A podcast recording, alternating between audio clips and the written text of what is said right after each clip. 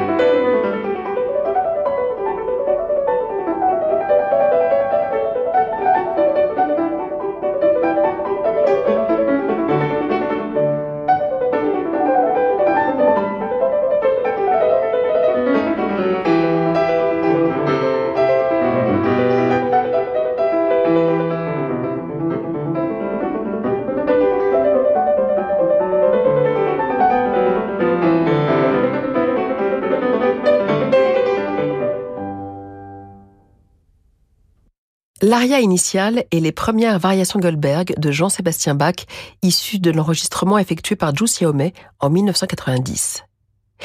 Les Goldberg ont ceci de particulier qu'elles convoquent toutes les émotions, tous les sentiments de la vie humaine, dira la pianiste. Et c'est en cela, ajoute-t-elle, qu'elle constitue l'un des plus grands chefs-d'œuvre de l'humanité et qu'elle parle autant au public. Dans cette œuvre, c'est la vie même, dans ses composantes infinies, que Bach a mise en musique. À l'été 1950, à la fin de la guerre civile qui opposa les communistes aux nationalistes, la famille Xiaomé est contrainte de quitter Shanghai. Elle décide, faute de mieux, de rejoindre un oncle paternel à Taïwan quand le coup près tombe. Toute sortie du territoire leur est interdite. Le couple et ses bientôt cinq filles n'ont pas d'autre choix que de s'installer à Pékin dans un misérable Yuan, cette maison traditionnelle à court carré plutôt spartiate. Tandis que le père médecin n'a plus le droit d'exercer, la mère parvient à décrocher un emploi de professeur de musique dans une école primaire et réussit même, un exploit à l'époque, à récupérer son piano qui n'est autre que son cadeau de mariage. Zhu Xiaomei n'a alors que trois ans, mais se montre très intrigué par cet objet qui parle quand on le touche. Sa mère, à défaut d'en jouer, l'époustait religieusement tous les matins. Zhu Xiaomei se souvient très bien de ce jour béni où sa mère lui interpréta pour la première fois un morceau. C'était la rêverie de Schumann. Je me suis mise à ses côtés et je l'écoute bouche bée. Un monde s'ouvre à moi. Il me semble que cette musique est d'emblée mienne. Est-ce l'amour que mes grands-parents portaient à la culture occidentale que je sens renaître en moi? Ou le message de cette pièce, porteur d'une telle profondeur et d'une telle vérité humaine qu'elles en font une musique universelle? Je ne sais pas. Ma mère a fini de jouer. Elle se tourne vers moi. Nous nous regardons. À cet instant, je le crois, elle comprend ce que j'ai en tête. Je n'ai plus qu'un rêve, jouer de cet ami qui a rejoint notre famille.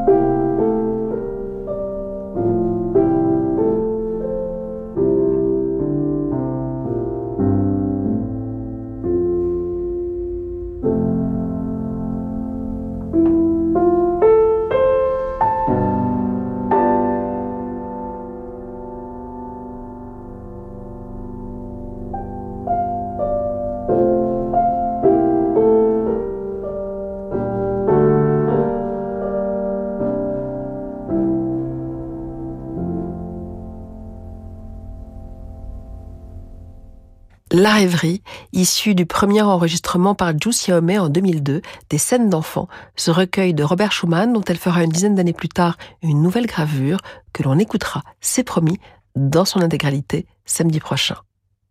50 ans plus tôt, c'est donc bel et bien ce morceau qui la convainc de devenir musicienne. Quelques années plus tard, sa grand-mère l'emmena à l'Opéra de Pékin pour approfondir sa culture musicale et la à ce qu'il y avait de plus abouti dans l'art théâtral chinois. Mais la jeune Zhu fut déroutée par tant d'apparat et pour finir s'endormit. Je suis une chinoise étrange, conclura-t-elle, émue par la musique de Schumann et endormie par l'opéra de Pékin. L'autre compositeur qui compta beaucoup pour elle durant ses jeunes années n'est autre que Scarlatti, né la même année que Bach. Scarlatti, je l'ai rencontré très jeune, en même temps que Bach au Conservatoire de Pékin dans les années 50, précise-t-elle. Mon professeur avait réalisé la première édition chinoise de ses sonates. C'était pour lui un compositeur majeur, une clé essentielle non seulement de la musique baroque, mais aussi des œuvres du 19e, comme celle de Chopin. Je l'ai adoré d'emblée. Quand Zhu Xiaomei débarque à Paris en 1984, elle travaillera toutes les sonates de Scarlatti, soit au total la bagatelle de 550 et quelques sonates. Une maison de disques lui proposa d'ailleurs d'enregistrer l'intégrale au piano qui aurait été le pendant de celle de Scott Ross au clavecin, mais Zhu Xiaomei préféra n'en graver que 17, celles dont elle se sentait vraiment proche. Elle refusa la publication des trois premières sessions d'enregistrement car elle ne les trouvait pas assez vivantes. Dès lors, plus personne ne me proposa de les enregistrer, regrette-t-elle. Sauf à l'occasion d'un concert live à Prague, les conditions d'enregistrement idéales pour cette musique car toute la difficulté de ces sonates est précisément d'en restituer le caractère vivant. Le disque commence par la sonate Kirkpatrick 32, la sonate préférée de Zhu. Et sans doute précise-t-elle la plus difficile, avec ses quelques notes aussi rares que l'air au sommet d'une montagne et son dépouillement extrême. Touché par la simplicité, c'est de loin le plus dur. Comme un funambule sur un fil. Un pas de côté, un mouvement de trop, et c'est le précipice. Pour la jouer, il ne faut pas avoir peur du vide. Cette notion de vide renvoie d'ailleurs à l'art chinois, celui de la peinture par exemple. Il y a quelque chose de très asiatique chez Scarlatti. C'est un peu le Zhuangzi de la musique, le plus grand des taoïstes après Lao Tzu. Il exprime sa philosophie à travers de petites histoires qui traitent de sujets très sérieux, mais toujours avec drôlerie. Il en va des sonates de Scarlatti comme des petites histoires de Zhuangzi, pleines de sagesse, mais jamais dramatiques.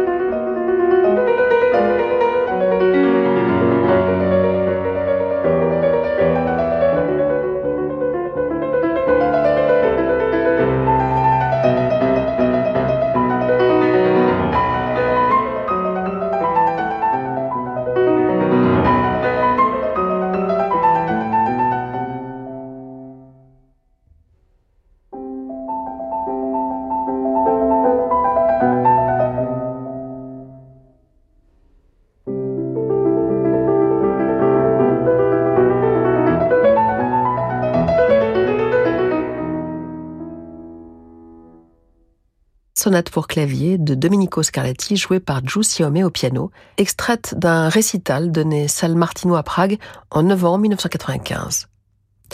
Giuseppe se souvient qu'il faisait très froid ce soir-là et qu'elle n'avait de cesse de se répéter les mots de Scarlatti qui concluent la préface de ses sonates Sois heureux. Et c'est ce qu'elle fit. Car, remarque-t-elle, pour jouer Haydn comme pour jouer Scarlatti, il faut s'amuser et trouver du plaisir à chaque note. Juste après la pause, nous retrouverons Giuseppe, interprète de Mozart, un compositeur qu'elle juge résolument à part. Pour jouer Mozart, il faut d'une certaine manière retourner en enfance. Toute la difficulté, c'est qu'avec le temps, on cherche à ajouter des intentions, des effets. Une fois adulte, on court après la perfection, on cherche à se hisser au niveau de Mozart, montrer que l'on comprend sa musique. Mais ce faisant, on s'en éloigne, on la fait disparaître. Dans ces variations sur l'air Ah, vous dirais-je, maman, nous verrons, ou plutôt entendrons que Giuseppe, en dépit de toutes les épreuves endurées, a su préserver son âme d'enfant. Première banque privée en France en termes d'actifs confiés par ses clients, BNP Paribas Banque Privée est depuis 150 ans au service du patrimoine des entrepreneurs, des dirigeants et des familles.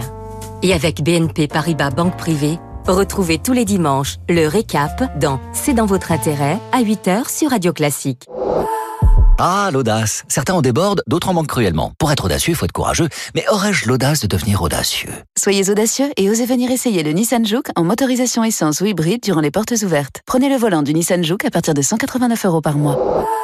Nissan. Juke Santa 9, LLD, premier loyer 3500 euros, puis 36 loyers de 189 euros jusqu'au 31 janvier sur stock disponible si accordiaque, détail nissan.fr. Au quotidien, prenez les transports en commun. Après le succès de la saga Les Déracinés, découvrez le nouveau roman de Catherine Bardon, Une femme debout.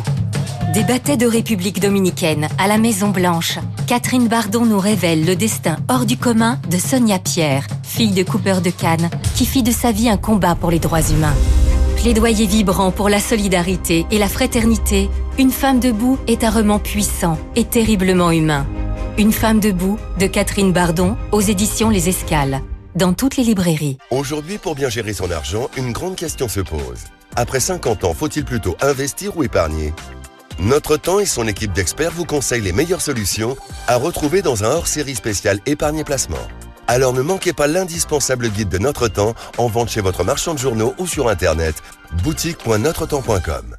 Cabinet Arc présente des histoires presque drôles. Monsieur Martin, vous n'avez toujours pas été réglé du solde de votre facture. Ah mais moi, monsieur Martin, avec mes fournisseurs, j'ai une règle d'or. hein. Une règle immuable. Je paye 30% la commande et le solde au tribunal. Si, si. Ce serait presque drôle si ce n'était pas aussi grave. En 2023, le cabinet Arc a réalisé 900 millions d'euros de cash additionnel. Gestion du poste client, recouvrement des impayés. Cabinet Arc, votre argent n'a pas de temps à perdre. Cabinet-arc.com et au 01 46 03 07 07. 01 46 03 07 07. Cet été, offrez-vous un nouveau regard sur la Norvège. Avec Hurtigruten, partez encore plus loin, à la découverte d'un sanctuaire sauvage peuplé de phoques, de morses et de rennes où le soleil ne se couche jamais. Bienvenue au Spitzberg. À bord du Spitzberg Express, savourez chaque escale. Des sublimes fjords norvégiens aux majestueux glaciers de l'Arctique. Économisez jusqu'à 25% avant le 31 janvier en réservant votre croisière sur hurtigruten.fr. Offre soumise à condition. Hurtigruten, entrée dans la légende norvégienne. Restez branchés sur Femmes majeures, on se retrouve dans quelques instants. C'est la nouvelle Opel Corsa électrique Avec plus de 400 km d'autonomie Elle est cool à conduire Des 99 euros par mois en électrique ou essence Pendant les portes ouvertes Opel, nouvelle Corsa disponible des 99 euros par mois.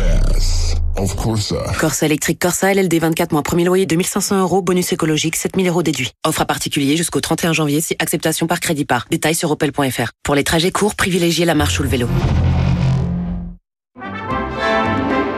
Jusqu'à midi, Femme majeure avec Daphné Roulier sur Radio Classique.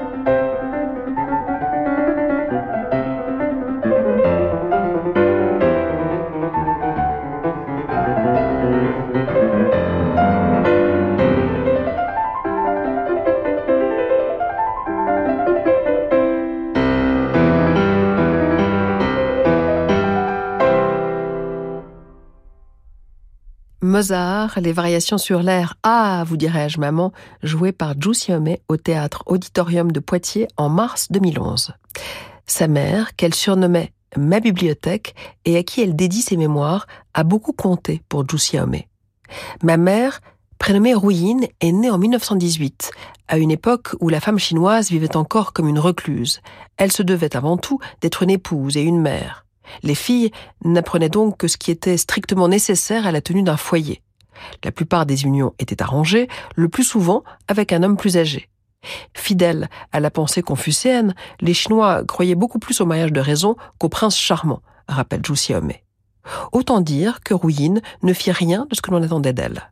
Elle alla à l'école, y fit des étincelles, épousa par amour un parent éloigné, plus jeune et moins riche qu'elle. Elle fut aussi la première à enseigner le piano à sa fille avant de l'inscrire en 1955 à l'École nationale de musique pour enfants surdoués, l'antichambre du conservatoire. La petite Jou n'a que 6 ans, mais réussit l'examen d'entrée. Pour la première fois, elle se frotte à une discipline de fer, mais plus dure encore, à l'arbitraire. C'est l'époque du grand bond en avant, et la petite fille souffre d'être une chouchène boao une fille de mauvaise origine, autrement dit d'un milieu bourgeois qu'il va falloir rééduquer au contraire de ses petits camarades de classe dont les parents sont de bons révolutionnaires. Pour que l'esprit du communisme entre bien dans nos petites têtes, se souvient Zhu nous suivions tous les samedis matins une séance d'autocritique et de dénonciation. Le principe était simple. Nos pensées ne nous appartenaient pas seulement en propre, elles appartenaient aussi et d'abord au parti. Lui seul savait ce qui était bon ou mauvais, juste ou faux. Des brutalités, des morts, l'étude acharnée des inepties du petit livre rouge et au cœur de cette entreprise d'abrutissement, ces longues séances d'autocritique et de dénonciation. Les choses empireront encore lors de la révolution culturelle destinée à masquer la faillite du Grand Bond qui se soldera par des dizaines de millions de morts et des famines sans précédent. Ce n'est qu'après avoir écrit ses mémoires et s'être un peu délesté de ses démons que Zhu Xiaomei osera enregistrer ce qu'elle considère comme une Bible universelle, le plus grand chef-d'œuvre de Bach aux côtés de ses variations Goldberg, le clavier bien tempéré. Petit rappel, en 1964, la musique classique occidentale est bannie de Chine. En 1969, Zhu Xiaomei est expédié dans un camp pour être rééduqué. Cinq ans d'enfer et de lavage de cerveau. C'est là, écrit-elle, au bout du monde, que j'ai compris que je ne pourrais vivre sans musique. Grâce à des complicités, j'ai pu me faire envoyer en cachette quelques partitions. Parmi les rares qui me sont parvenues, figure le premier livre du clavier bien tempéré. Pour pouvoir la partager avec mes compagnons, je l'ai recopié en entier sur un petit cahier que j'ai toujours d'ailleurs conservé avec moi. Les derniers temps de mon séjour, je pouvais jouer, mais dans une petite pièce du camp glaciale.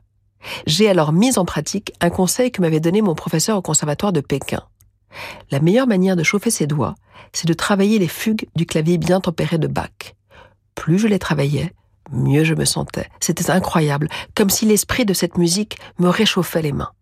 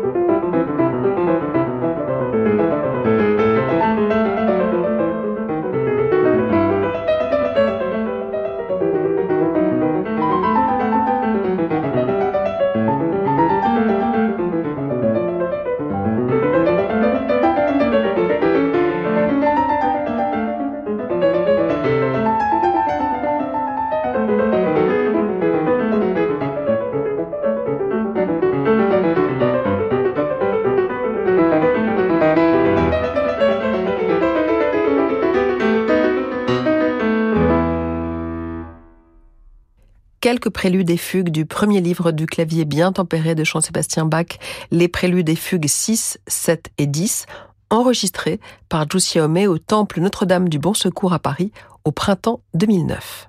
C'est cette œuvre, plus que toute autre, qui lui redonna du courage, un semblant de sérénité et même un peu de dignité humaine au milieu de cette entreprise de déshumanisation. C'est à ce moment-là qu'elle prit pleinement conscience de la puissance de Bach, qu'elle fit de sa musique son pain quotidien qu'elle n'a de cesse depuis de vouloir partager avec le public. Ça tombe bien, nous continuerons demain, toujours à 11h, toujours sur Radio Classique. D'ici là, je vous laisse voguer avec Francis Drezel vers d'autres horizons, même si bien des musiques de jazz s'inspirent de celles de Bach. À demain.